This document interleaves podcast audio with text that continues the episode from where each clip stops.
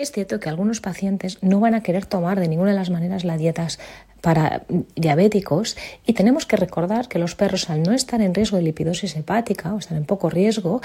podemos controlar la diabetes en esta especie en el fondo con cualquier alimentación completa y balanceada que sea palatable y bien aceptada por el animal, porque es muy importante que quieran comer la dieta de manera regular, porque si no, nunca podremos conseguir regular la insulina. Por otro lado, si existe una patología subyacente, la dieta tiene que estar también enfocada a esta patología subyacente.